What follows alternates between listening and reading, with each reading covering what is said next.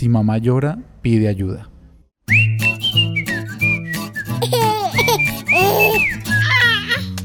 Hola, bienvenidos a Mamá Ríe, Mamá Llora, una mamá real 24/7. En este episodio contamos con una invitada muy especial. Se trata de Marcela García, psicóloga especialista en psicología clínica y de la salud, experta en pautas acerca del proceso de adaptación a la maternidad para el fortalecimiento del vínculo madre e hijo y experta en pautas y estilo de crianza. Ella nos abrió las puertas de su casa y nos compartió no solo su experiencia profesional, sino nos relató cómo vivió su depresión posparto. Hola, hola, todas las mamitas, papitos que nos escuchan sin importar la hora o el lugar del mundo. Hoy estamos con una invitada súper especial, muy contentos, vinimos a allanar su casa, su morada, hasta su bebé. Entonces dejemos que ella misma se presente hoy en Mamá Ríe y Mamá Llora.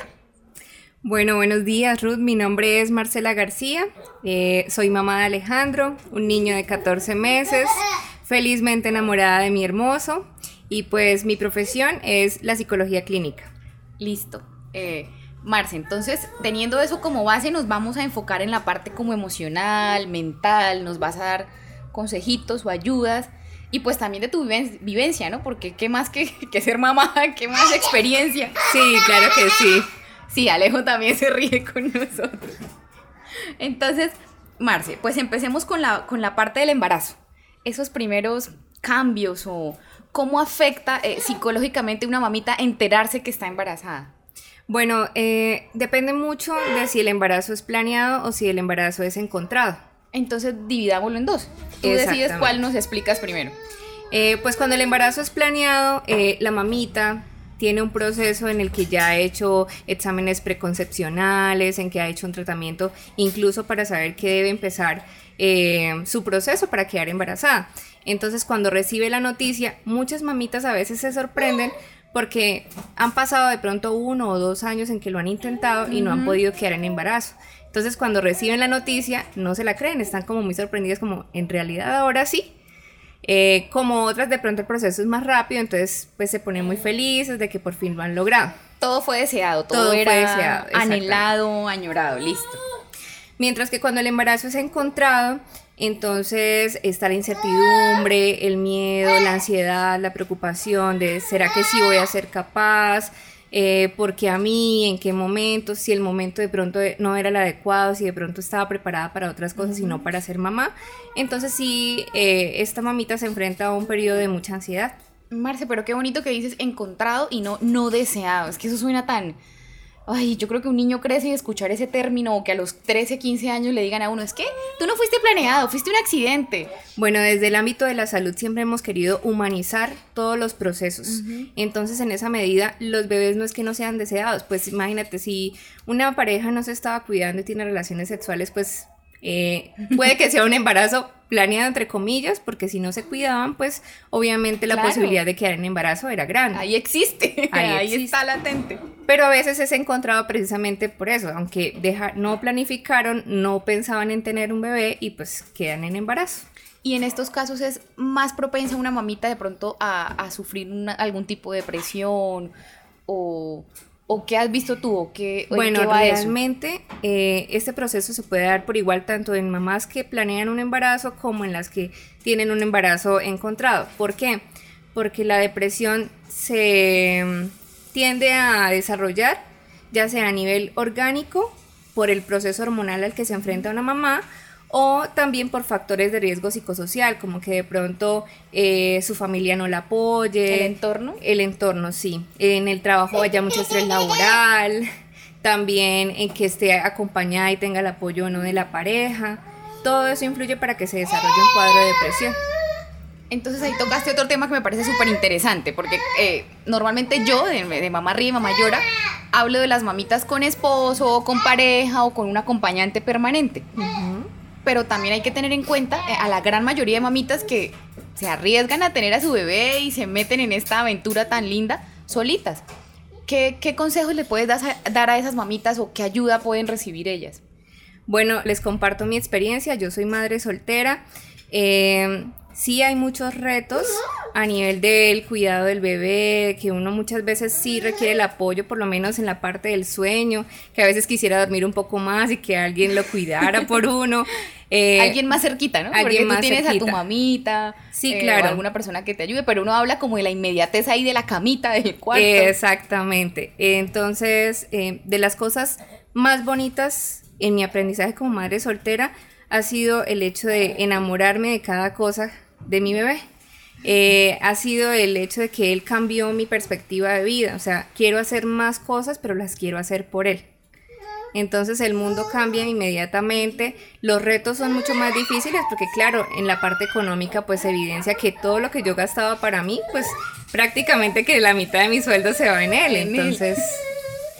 Marce, y que también está de pronto desahogarte si estás solita y en algún momento de sentimientos negativos y no reprimir para después de pronto no desahogarte con tu bebé, ¿no? Porque he visto en algunas mamitas es eso. Lo, negativo de lo que ya les está pasando, entonces lo liberan con su criatura. Bueno, muchas veces estas mamás solteras, eh, sí, como tú dices, tienen de pronto el resentimiento de que están solas, de que las dejaron solas. Eh, también aquí hay, influyen muchos factores. Si ella decide estar sola, ser madre soltera, o si la pareja la ha dejado sola. Mm. Cuando es la mamá quien decide eh, ser madre soltera, por ejemplo, en el caso de muchas mamitas que llega una hora de su vida en la que dice, bueno, ya tengo cierta edad y quiero ser mamá, pero no tienen pareja y recurren a la inseminación artificial, por ejemplo.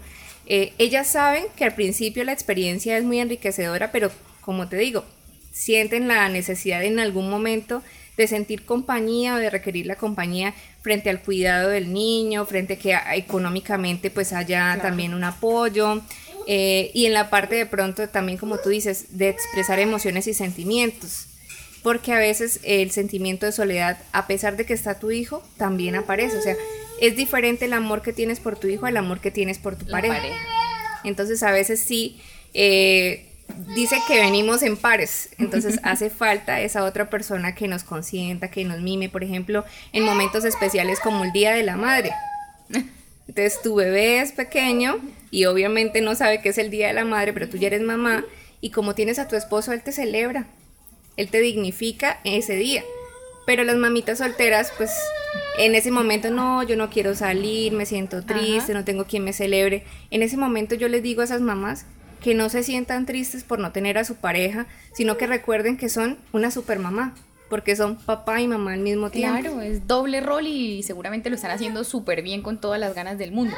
Yo creo que aquí también entra mucho como la empatía, ¿no? Las amigas, tener una palabra de aliento, una sonrisa, no, no tanto criticar y juzgar o querer saber qué pasó, sino hacia dónde vamos, miremos ya a futuro. Exactamente, en ese momento lo que uno como mamá soltera requiere es precisamente una palabra de apoyo eh, o un tranquila, todo va a estar bien, así no vaya a estar bien, pero con que te digan que todo va a estar bien o que están contigo, que cuentan contigo, que ya va a pasar y efectivamente pasa. Pasa. Entonces, o que llores, ¿no?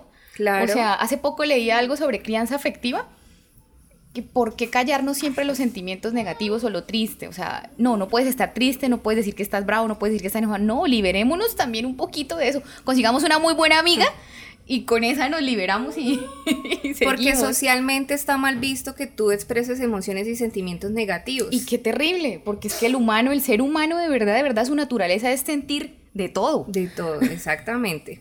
Tanto tristeza como felicidad. O frustración, o rabia, o... Y si yo misma no las sé encaminar, porque no la expreso, pues mi hijo lo va a sentir. De hecho, durante los primeros dos años de vida, sigue la conexión de cordón umbilical con tu bebé, entonces todas tus emociones las va a sentir él. Y si tú te sientes ansiosa, triste, enojada, estresada, tu bebé se va a comportar en, en concordancia a ese sentimiento o a esa emoción. Dios mío. Está mi esposo diciendo que no tenía ni idea. Ahora me, pregunto y me cuestiono por qué Abigail es así. Ya tengo una medio respuesta. No, ella está inquieta todo el día, ella está activa, ella... Bueno, cada niño también es un mundo, ¿no? Claro. Marce, estamos en esto del embarazo, ¿no? Entonces ya, ya hablamos de embarazos muy deseados, anhelados, con uno encontrado también, consejos, eh, tu experiencia, que, pues qué mejor que quien ya lo ha vivido, ¿no? Pero entonces eh, llega el día del parto. y como que ahí ya se, se vuelve una descarga hormonal, en, en mi caso que nunca había sentido, que yo decía, Dios mío, ¿qué me está pasando? Y empecé a llorar, Marce. Pero a llorar que yo miraba a la niña, me tengo que calmar, le voy a dar seno.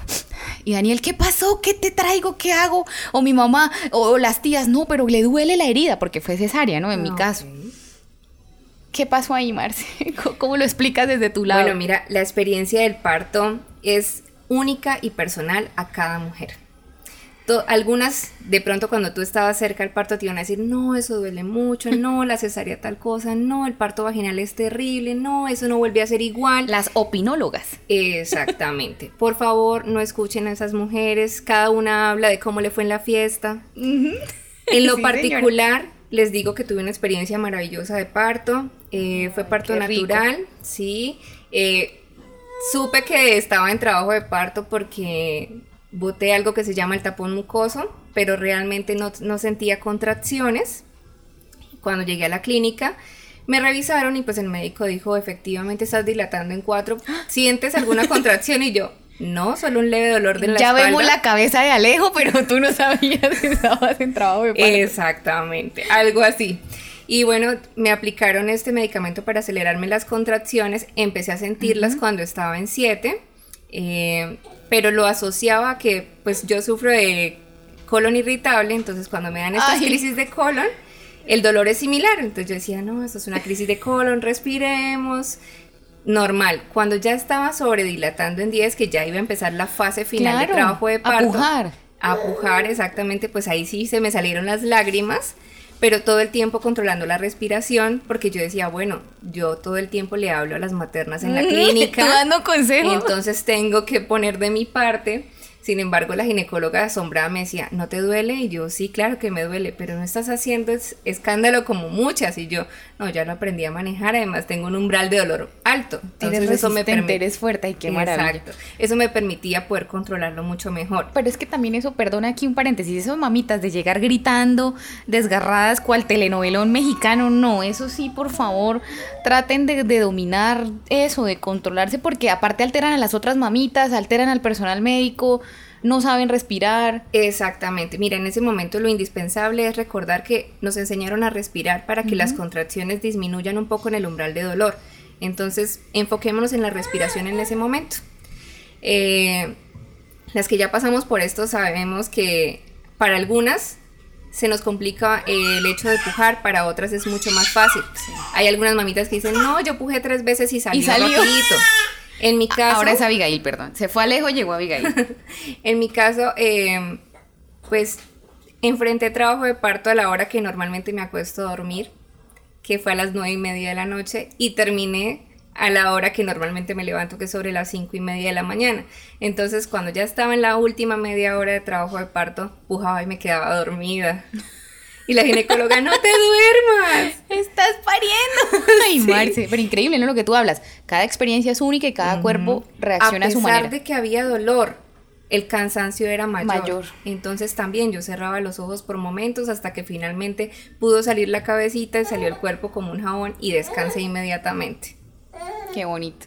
Y nació bien Alejo. todo en Nació orden. muy bien Alejandro, todo en orden. Pero entonces, eh, volvemos al punto.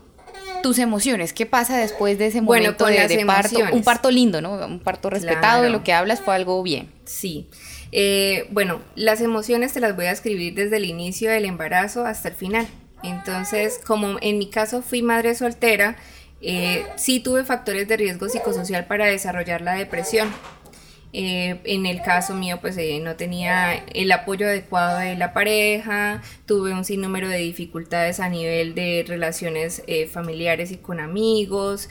En el trabajo había mucho estrés laboral porque trabajaba con maternas que todo el tiempo tenían óbitos fetales, es decir, que pierden a sus bebés en el vientre. Entonces, toda esta carga, todo. claro, toda esta carga emocional hacía que yo llorara. eh, pues en un sinnúmero de ocasiones, tratando de controlarme porque sabía que esto le estaba afectando a mi bebé. eh, y efectivamente así fue, ya les comento esa parte. Ya sobre finalizando diciembre a lo que faltaba del parto que era en marzo, pues ya logré estabilizar mis emociones, pero fue al inicio muy difícil. Yo no tuve las complicaciones de los malestares, de los vómitos. Pero sí fue la parte emocional, la que más me afectó. Físicamente no sufrías, pero, pero tu mente y tus emociones estaban Exactamente. a mil. Cuando ya llega el parto, entonces em, nace Alejandro, lo ponen en mi pecho y en ese momento sentí que todo el mundo alrededor se había desaparecido y solamente estaba él y conocí el amor de mi vida. Mm, qué lindo. Mis Esa primera mirada, ese primer contacto. Mis sentimientos y mis emociones fueron de felicidad, eh, de tranquilidad. Mi hijo siempre me ha transmitido mucha tranquilidad. Entonces, y es, que si lo hubiera así, es solo risa, es un amor. Es una de las cosas que más he amado de la maternidad, el hecho de que mi hijo me transmita tanta tranquilidad. Entonces, eh, podemos decir que no es regla, o sea, que las mamitas que nos están escuchando están embarazadas y pasan por una situación similar a la tuya, no por estar como madres solteras o por haber tenido un problema laboral o familiar, se van a deprimir, o sea, que tampoco se llenen de esa... Exacto, no es una regla, es mi experiencia personal. Hay otras mamitas a las que he conocido en consulta que tienen también factores de riesgo psicosocial y sin embargo ellas no presentan síntomas para la depresión. Eh, después de haber nacido Alejandro, como al mes empecé a tener otros síntomas de depresión y cuando ya llegó un día en el que me desperté lloraba imparable, el niño no me había hecho nada, pero yo no quería lactarlo, yo no quería verlo, eh, no me quería parar de la cama y pues tuve que consultar al médico y efectivamente estaba empezando a padecer la depresión postparto. Ay, Dios mío. Entonces tomé tratamiento que no alteraba en nada la lactancia eh, durante seis meses y pues afortunadamente ya pude salir de esa situación a nivel de salud mental. Bueno, perdón, yo hago una intervención. Ay, él no estaba invitado hoy, era Marce solamente. Yo, yo no soy invitado, soy encontrado. Marce, me parece espectacular lo que cuentas desde tu punto de vista profesional. A ver, tú estás diciendo, tuve depresión postparto. Sí. Eh, no me mató, no me morí, no quedé loca, no quedé boba. Exactamente. Llevo una vida perfectamente funcional y es lo más normal de la vida. Así es. Tú, una mujer profesional totalmente formada, con muchísimo contexto respecto a este tema, tuviste depresión postparto. Así es. Y aquí estás, normal, no pasa nada, ¿verdad? No pasa nada. Lo que pasa es que las personas siempre tienen muchos mitos alrededor de las enfermedades o la salud mental. Sin embargo, cuando un profesional de salud mental como yo identifica que tiene un problema de salud mental, tiene que atenderse porque es como el que tiene amigdalitis y se va, no sé, a tomar agua panelita con limón para sanarlo. Si hay una infección, hay que quitarla de raíz. Entonces, en mi momento, si hay un problema, una afección a nivel de estado de ánimo que está alterando mi salud y que puede influir sobre mi hijo, pues claro, tendría que hacer algo al respecto. Bueno, discúlpame la interrupción, tú ahorita continúas con tu historia, pero sí, sí quería, quería quería meter la cucharada. Por favor, eh, danos una idea para nuestras escucha oyentes, danos una idea de cómo identificar la depresión posparto y cómo proceder con, ese tema. Bueno, la depresión posparto, eh, la única diferencia que tienen es el título realmente, es tan igual, tan parecida como a una depresión mayor o una depresión, un episodio de depresión normal. La diferencia es que se da en el, en el periodo en el que estás eh, ejerciendo tu maternidad en el periodo de lactancia, que es el más importante. Y que hay un bebé por medio, ¿no? Digamos que, es el, segundo ser que se ve afectado inmediatamente. Exactamente. Entonces, pues los síntomas más particulares es que tienes anedonia, que es la incapacidad para sentir placer, eh, te da insomnio, tanto de mantenimiento como de conciliación. Entonces, no es solamente asociado a que tu bebé no te deje dormir, sino que cuando tu bebé duerme deberías dormir y no eres capaz de dormir. Duermes, eh, está la inapetencia que es la incapacidad para sentir necesidad para comer, em, la irritabilidad, el llanto recurrente, la labilidad emocional, que tiene que ver con aquello de que en, un momentico estoy bien y al ratico ya estoy triste otra vez, todo el tiempo. Entonces esos son como los síntomas más característicos. Y no confundirlo con lo que me dio a mí, por ejemplo, Marce, que te cuento, a mí no me duró más de dos semanas. Pero era un llanto de me sentaba en la taza del inoro, mi amor, se acabó el papel higiénico. Pues ya te pasó otro rollo. No, eso que te pasó a ti se llama eh, periodo de adaptación a algo que es un factor em- hormonal, porque la progesterona que estuvo presente todo el tiempo durante tu embarazo y que la tenías al techo, Arriba, cayó en aquí ya picada. dijo, me voy, te Cuando- abandono de buenas a primeras. Exacto, cuando tuviste a Abigail se fue en picada. Entonces, ese periodo hormonal de adaptación hace que a veces nos sintamos más sensibles de lo normal. Ah, bueno, otro síntoma muy característico de la depresión postparto es el hecho de sentir rechazo hacia tu hijo. Entonces, no sé si han oído en las noticias o en los periódicos que aparece que la mamita abandonó al bebé o que lo Sí. mató. Esto es debido a la depresión postparto. No atendida. No atendida, Bueno, exactamente. eso, eso quería preguntar, o sea, si me dio depresión posparto, ¿voy a matar a mi bebé? Dios mío. Eh, este si me- colado tiene unas preguntas muy duras. Si me dio depresión postparto, no la identifiqué a tiempo o estuve sola, eh, no quise ir al médico, probablemente tenga deseos de atentar contra mi vida y contra la de mi bebé. Entonces, la recomendación es acudir inmediatamente eh, a un profesional. Claro, cuando la mamita sienta que esa no es ella, que estoy llorando mucho, que estoy muy irritable, que no quiero ver a mi bebé, que no es un instinto normal, entonces debe acudir a un centro médico de urgencia. Qué bueno, Marce, recordar eso. O sea, no empezar en la casa, toma agüita de valeriana, se te bajan los nervios y de paso duermes. No, No. acudamos a un profesional. Bueno, perdón mis tantas interrupciones, pero pues es- ese tema me particularmente me Te toca. fascina y me toca. ¿sí? Claro. Es un tema que me toca. Este, ¿cómo manejamos el tema del tabú? O sea, me van a decir que estoy sí, loca. es que la sociedad me, me tampoco van ha- a ha llevar a un entendido. centro de rehabilitación mental, a una clínica de reposo. ¿Cómo manejamos este tema? ¿Cuál es? Demo, Marce, porfa, démosle Claro. un parte de tranquilidad a nuestros a nuestras escucha oyentes. Bueno, yo les cuento que también tuve un poquito de miedo eh, de pensar que me iban a hospitalizar y que mi bebé quedaba solo en casa con mi mamá. Mi mamá ya es una adulta mayor que este mes va a cumplir 70 años y pues no Ay, la puedo pero se ve dejar- regia, se ve enterita. No la podía dejar sola al cuidado del niño. Sin embargo, sabía que necesitaba la atención médica, entonces acudí a la consulta a una urgencia psiquiátrica y pues la psiquiatra que me atiende en este momento me dice con quién vives, aquí, de quién está a cargo el bebé. Entonces pues ahí le expliqué, vivo con mi mamá, el bebé queda solo y me gustaría de pronto que el tratamiento fuera ambulatorio para poder seguir a cargo del niño. Entonces, cuando la depresión postparto no tiene la idea de la idea suicida eh, estructurada y con conducta a llevar a cabo, no te hospitalizan. El tratamiento puede ser ambulatorio. ¿Cuánto tiempo puede durar? Mínimo tres meses, máximo seis meses, en el que tomas unas pastillas que te ayudan a regular tu estado de ánimo, no afectan la lactancia, no afectan al bebé, eh, entonces pues puedes seguir con tu vida normal. Pero entonces vuelve y juega. Te dieron un diagnóstico acertado con un profesional. Claro, por supuesto. Eh, no estoy loca, como se dan cuenta, sigo siendo funcional, trabajo todavía en mi especialidad, entonces eh, si es recuperación, los trastornos o alteraciones del estado de ánimo son episódicos y si uno hace un buen eh, tratamiento, pues evita que hayan recaídas. Marce, y en cuanto a, a la parte social, lo que hablábamos, eh, que las personas en su ignorancia se expresan mal, ¿tú cómo hiciste? ¿Le comentaste eso que a tu amiga, a un amigo, a un familiar? Porque necesitabas apoyo, ¿no? Necesitabas a alguien. Claro, inmediatamente pues le comenté a mi mamá, le dije, esta no soy yo, no me siento bien, debo ir al médico. Ella me dijo, bueno, listo, ve. Eh, luego pues acudí a mi mejor amiga, que siempre ha sido Mándale mi un compañera de Chocoaventuras. Te quiero mucho, amiga Tatiana, espero que Gabrielito se encuentre muy bien.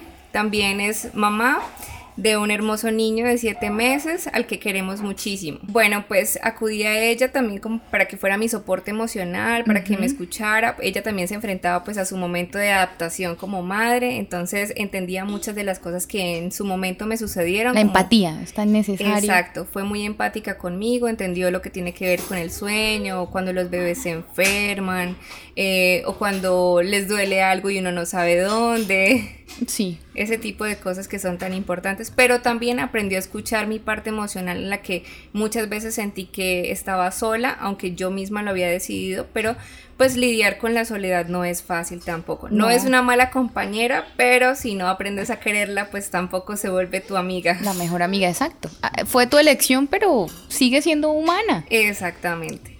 me parece tan importante que cada vez que hablamos de la parte emocional o mental, caramba, la actitud positiva, rodeémonos de personas adecuadas. Empecemos a hacer como un filtro también, lo que no sirve, como todo, como en la casa, ¿no? La basura se saca.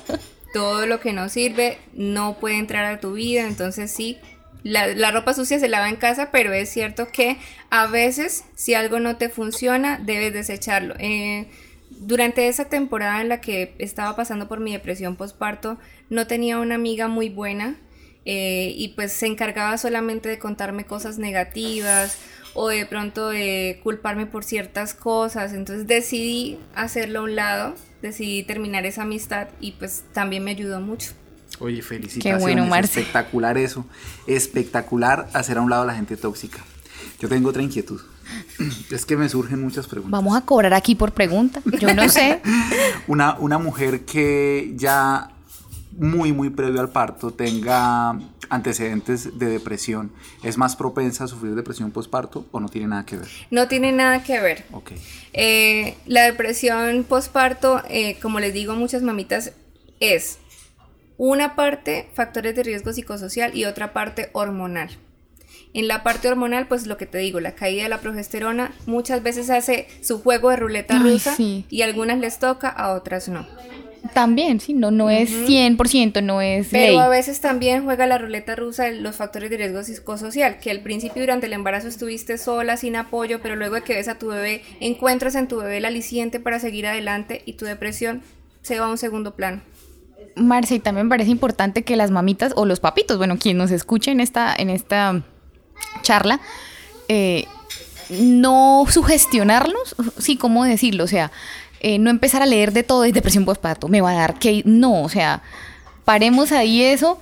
Yo lo que hice fue hablarlo con mi esposo, mm, él me dijo, mi amor, ya va a pasar, si no te pasa el llanto en una o dos semanas y, crees que aumentan mm, los, los síntomas, sí, gracias, o lo de la sensación de atacar a, bebé, vamos a un profesional. Pero efectivamente, más o menos fueron 12 días, 13 días, decimos que dos semanas. Y pasó. Entonces sí, que las mamitas no estén como pensando, no, ya me va a dar, o se estén autodiagnosticando o automedicando, porque es peor, es fatal y se llenan la cabecita de ideas que no son. Sí, exactamente. Eh, el Internet es un buen amigo, pero también puede ser una, Bien un arma de claro. sí. Eh, tengo en mi consulta muchos pacientes que llegan con hipocondria porque a, tal, a, tal, persona le dio, yo siento como lo mismo, a mí me va a dar, entonces buscan en internet y tengo cáncer y en realidad lo que tienen es otra cosa. Eh, o no tienen nada. o no tienen nada. Hay un 90% eh, de enfermedades orgánicas que se deben a factores psicológicos y es precisamente porque nosotros nos inventamos las enfermedades. Entonces, por favor, el Internet úsenlo con moderación cuando quieran información. En particular, les digo que mejor vayan a un profesional y salgan de sus dudas. No hagan como yo. Yo tengo otra pregunta. Supongamos, soy una mamá, tengo a mi bebé de tres meses y repudio a mi bebé, lo rechazo, no lo quiero cerca, pido literalmente quítenmelo de encima porque no lo quiero ver. ¿Estoy loca? No, no está loca, está sufriendo depresión postparto.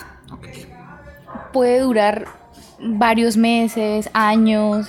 Eh, Maltratada puede durar años. Dios mío.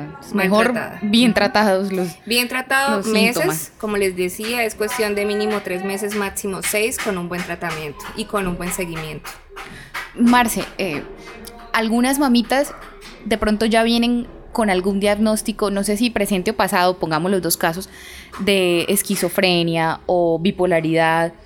En este caso, deben continuar con un tratamiento mientras amamantan o cuál es la sugerencia para las mamitas que ya tienen un diagnóstico?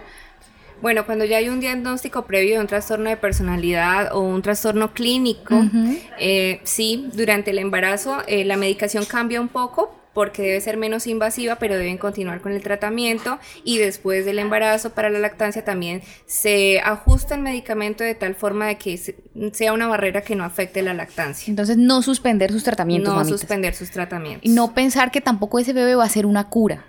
Porque es como cualquier enfermedad. A nosotros nos encanta quitarle el tabú a esta parte emocional y mental. Porque alguien tiene diabetes y no lo critican por ponerse insulina.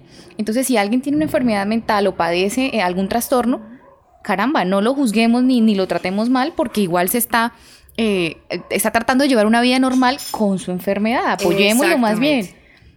Entonces, que las mamitas no sientan que, ay, me curé milagrosamente, esto me va a aliviar mi mente, mi corazón y mi alma. Bueno, a veces las mamitas piensan que se curaron milagrosamente, pero lo que pasa es que hay un reguero de oxitocina en ese cerebro. Sí. La oxitocina es la encargada precisamente de ayudarnos a sentir felices y en bienestar y es una hormona que se da directamente proporcional a la lactancia. Entonces, en el momento que la mamita deje de lactar, se puede presentar una alteración del estado de ánimo en esa mamita que precisamente ya presentaba un trastorno clínico o un trastorno de personalidad. Y quizá ahí sí nos enfrentemos a una crisis o a un episodio mucho más fuerte. Exactamente.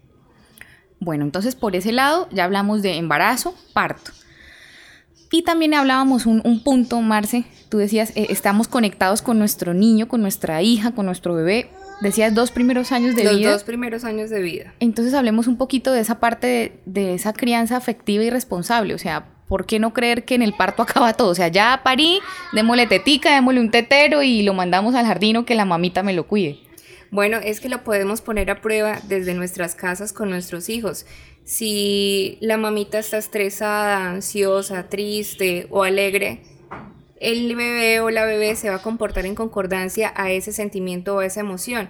En algunas ocasiones me pasó que llegaba de pronto triste del trabajo porque me afectaban los casos. Mi bebé sentía la tristeza y él se aislaba o se quedaba en un rinconcito. O de pronto hace poco tuve un altercado, eh, me robaron, llegué un poco alterada y llegué a llorar.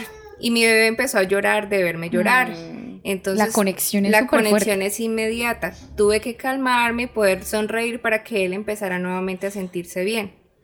Entonces, ojo, mamitas, o papitos, o quien las acompañe, o en fin, quien, no- quien nos escucha, ese, ese lazo es fuerte, existe, es real.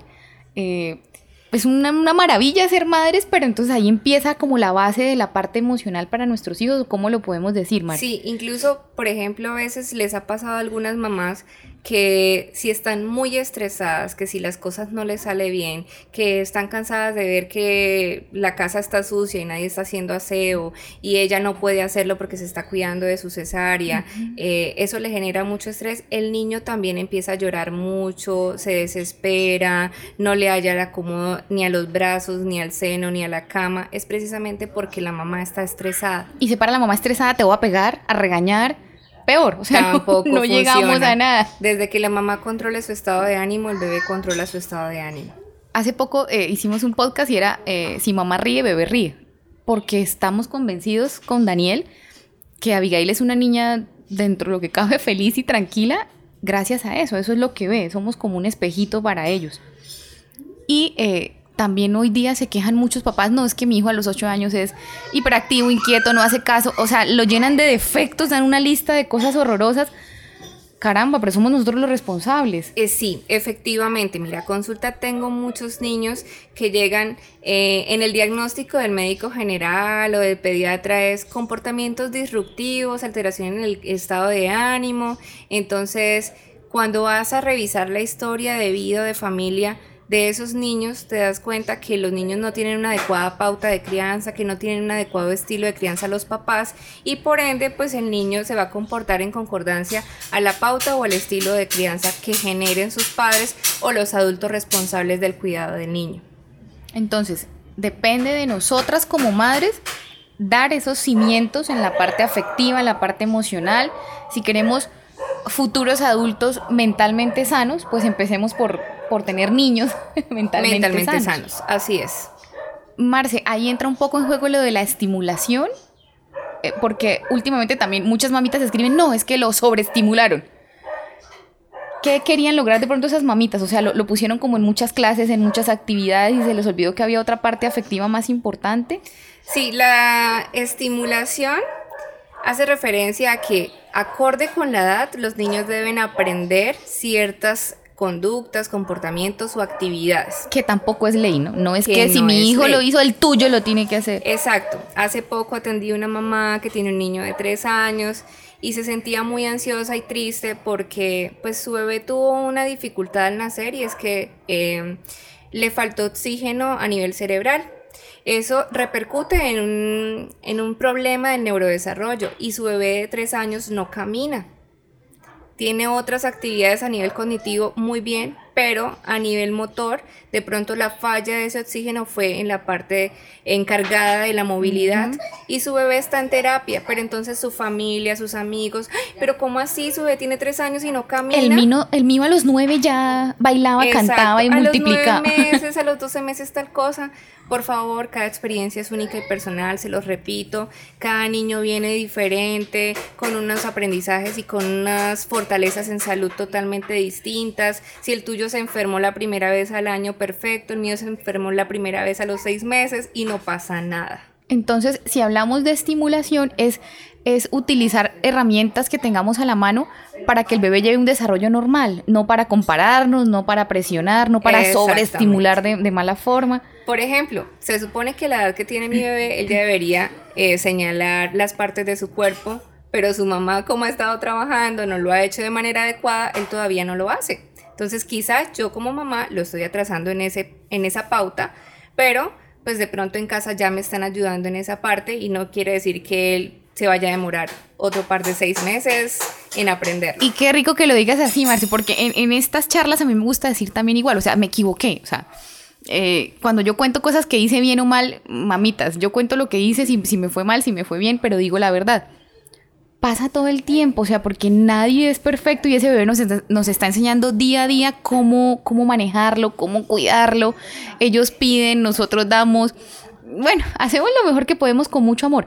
Y yo creo que eh, volvemos al, al punto central que es no estar comparando bebés, ay Dios mío, eso es horrible, sino eh, cómo se siente mi bebé, es un bebé feliz, se ve lindo, se ve sano, es un bebé activo, ya lo demás, pues, ay, tenemos tanto tiempo para aprender, si el niño dice mil palabras en inglés o si se sabe siete canciones, Lo importante es recordar que la vida no es una competencia y que no podemos poner a nuestros bebés a competir con otros porque ellos vinieron a ser felices y a crecer con mucho amor. Entonces, en esa medida, si yo lo pongo a competir, entonces como esas mamitas que dicen, no, es que mi bebé tiene que ser bilingüe y tiene que hacer esta cosa en tal edad. tocar tres qué". instrumentos, bailar. Cuando llegan a los 8 o 10 años ya están cansados de tantas cosas que han hecho y realmente no han disfruta- disfrutado de jugar, del juego simbólico, del tener el amigo imaginario, de compartir con otros niños, porque no, lo tengo en el curso de violín, lo tengo en el curso de natación, lo tengo en el curso de idiomas. Y quería ir a dormir con la mamita 10 minuticos, ellos querían a veces era arruncharse, una caricia. Realmente lo que necesitan más que todo es la atención y el amor de los papás. Entonces, eh, pilas, pilas las que estén pensando en 10.000 clases con un bebé apenas de 6 meses. No, mejor, mejor no.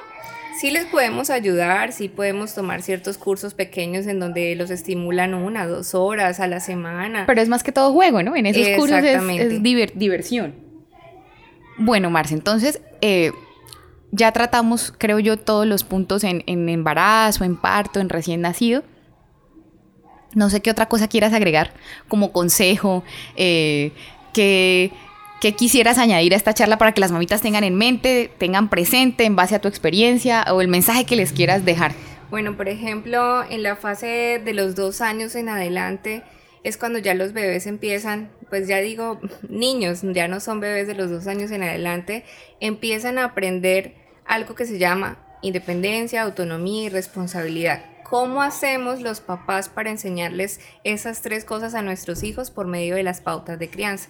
¿Cuáles son las pautas de crianza? Las cosas que, eh, las cosas o actividades que ellos deben hacer eh, acorde con su edad. Por ejemplo, de los dos años eh, a los tres, ellos deben empezar a comer solos, a recoger sus juguetes, em, Como pequeñas tareas que ellos pueden tareas. realizar. Exactamente.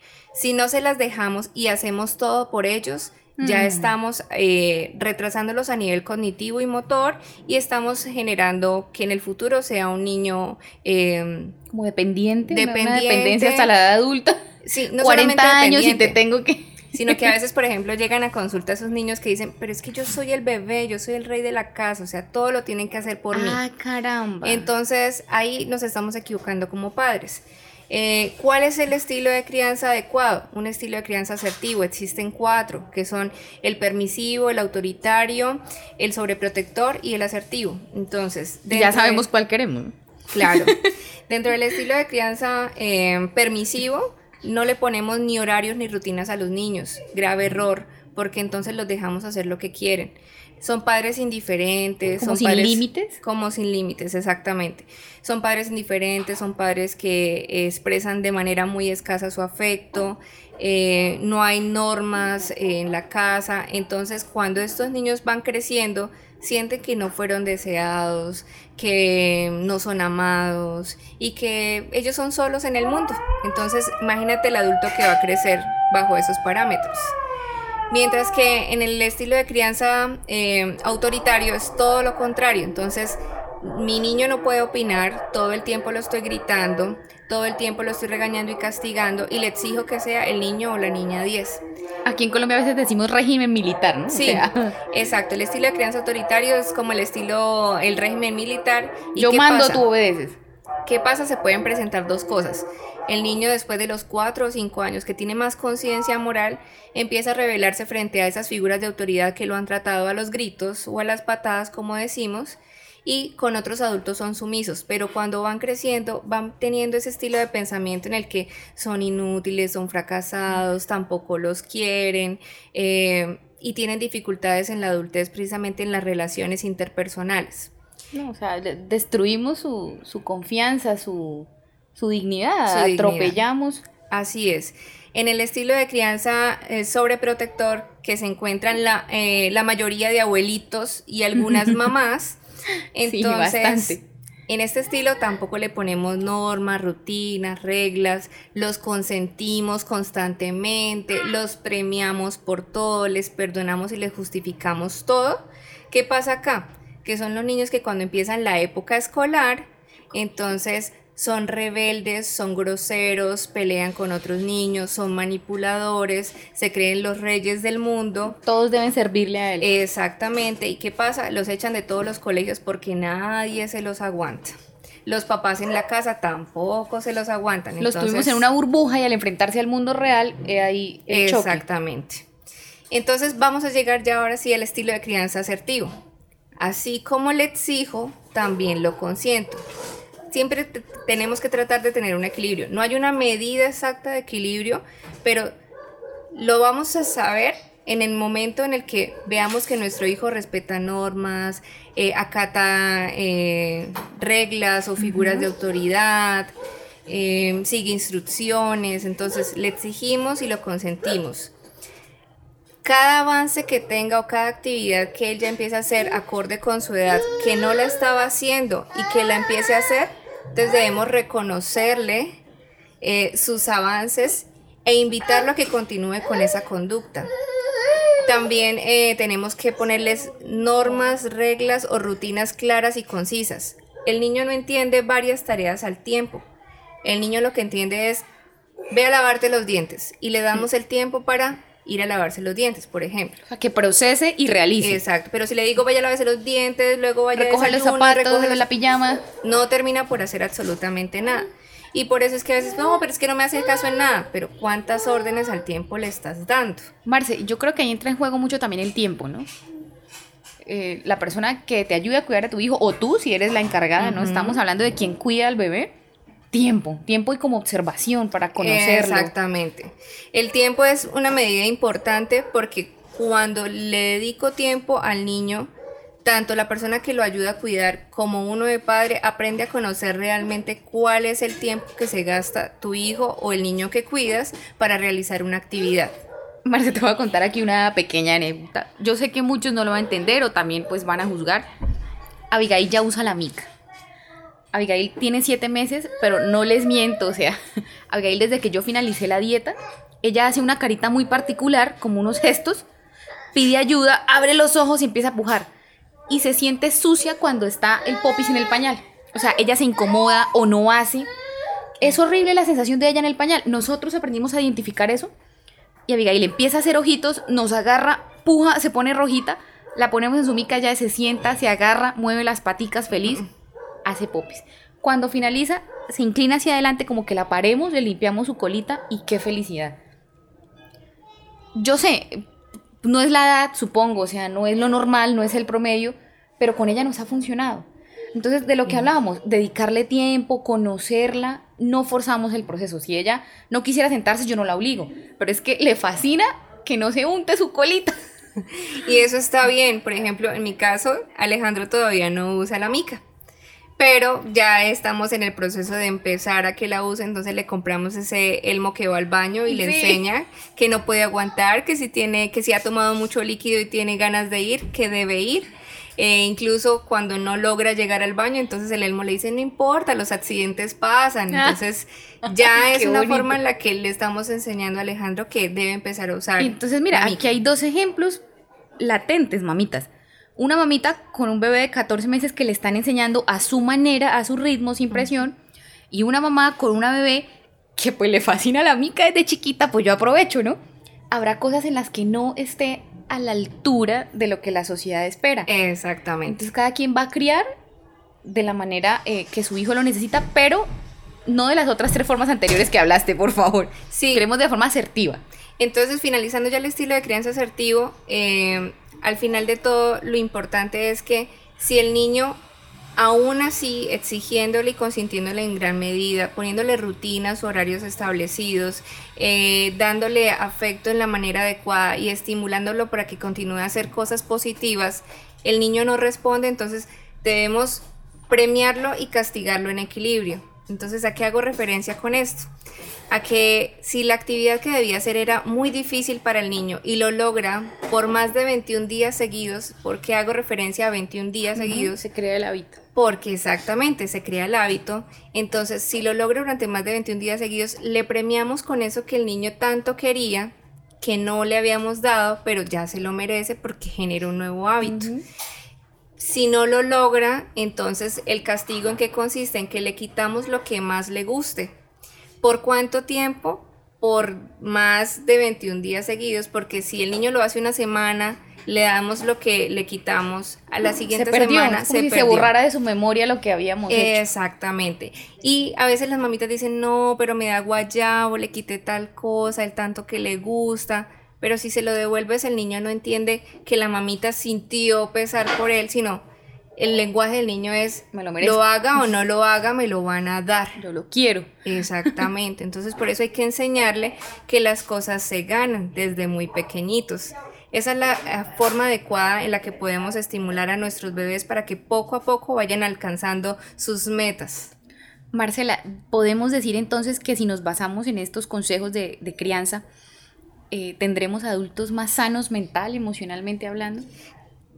Tanto como salud mental, yo podría hablar de que tendríamos adultos autónomos, independientes y responsables.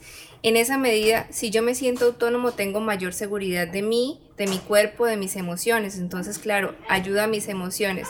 Si me siento responsable, voy a actuar en concordancia con eso. Y si me siento autónomo, no voy a tener dificultad en la toma de decisiones, que es algo muy importante, por lo menos en la adultez. Entonces, más bien si cambiemos el término, de pronto ay- ayudamos o contribuimos a tener eh, adolescentes o adultos con inteligencia emocional.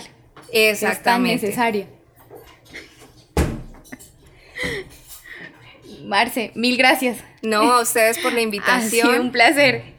Bueno, me encantó tenerlos en este espacio, en mi casa, que conocieran a Alejandro y pues los esperamos. Esta casa es de manos abiertas para ustedes. Muchas gracias. Un abracito gigante y pues vamos a... ¿Tienes redes sociales? Claro que sí. eh, tengo un Instagram que es Chica Sparkies y ahí pueden seguirnos Alejo y a mí. Y también tengo otro que es Scrabble Soluciones Académicas y es eh, un emprendimiento personal en donde ayudo de manera psicológica y psicopedagógica a que los niños con problemas de aprendizaje pues tengan una alternativa para mejorar esas dificultades. Cuéntanos más, Marce. ¿Cómo es eso de las asesorías? ¿En qué consiste? Porque aquí queremos promocionar y apoyar todo emprendimiento. Así empezamos nosotros. Bueno, entonces les voy a explicar. Eh, Scrabble Soluciones Académicas tiene varios servicios. Entre esos está el de la asesoría pedagógica o tutoría académica. Otro de ellos es que dictamos eh, tutorías personalizadas en diferentes materias como son español, inglés, biología, ciencias sociales, lectura, escritura y ortografía. También... Eh, ¿Eso empieza desde qué edad para la ayuda de las mamitas con sus bebés? O... Eh, no, desde los niños que están escolarizados. Ah, listo. Entonces están los refuerzos y las asesorías, están también asesorías a estudiantes universitarios en todo lo que tiene que ver con trabajos de grado, normas APA, tesis y está el acompañamiento psicológico individual o grupal. Podemos hacer la terapia individual para el niño, el adolescente o el adulto o la terapia familiar. Vamos a, a escribir las redes de Marce en Facebook y a dejar todo muy clarito porque pues aquí solo nos escucharon, ¿no? Gracias a todos, las mamitas, feliz noche, feliz día, feliz tarde. Eh, nos escuchan en Francia, nos escuchan en Alemania. Entonces esas mamitas que se antojan o que les sirve o, o que se distraen un poquito, qué bueno que se distraigan con información valiosa. Bueno, si les pareció interesante la charla que tuvimos con nuestra invitada de hoy, la invitación entonces es a poder contactarla directamente a ella, ya que también ofrece servicio personalizado de asesoría para esas mamás que están muy ocupadas y no tienen tiempo de ir hasta, esta consulta o que incluso prefieren una atención personalizada. Ella está lista y dispuesta a atenderlas vía WhatsApp, vía Skype, a ir personalmente hasta su casa. Y les dejo a continuación el número. Es el indicativo de Colombia es más 57 315 628-9822. Pueden contactarla, agendar su cita, preguntar acerca de sus honorarios y ella estará más que dispuesta a brindarles toda su información y todo su conocimiento tal como lo hizo hoy con nosotros. Esperamos que puedan contactarla al 315-628-9822 para recibir una atención más personalizada. Es una experta titulada y bastante capacitada. Las invitamos a que puedan contactarla para solucionar cualquier duda o cualquier inquietud, sin importar en qué parte del mundo se encuentren. Muchísimas gracias por escucharnos, especialmente a quienes lo hacen desde Spotify, y nos vemos en la próxima. Adiós.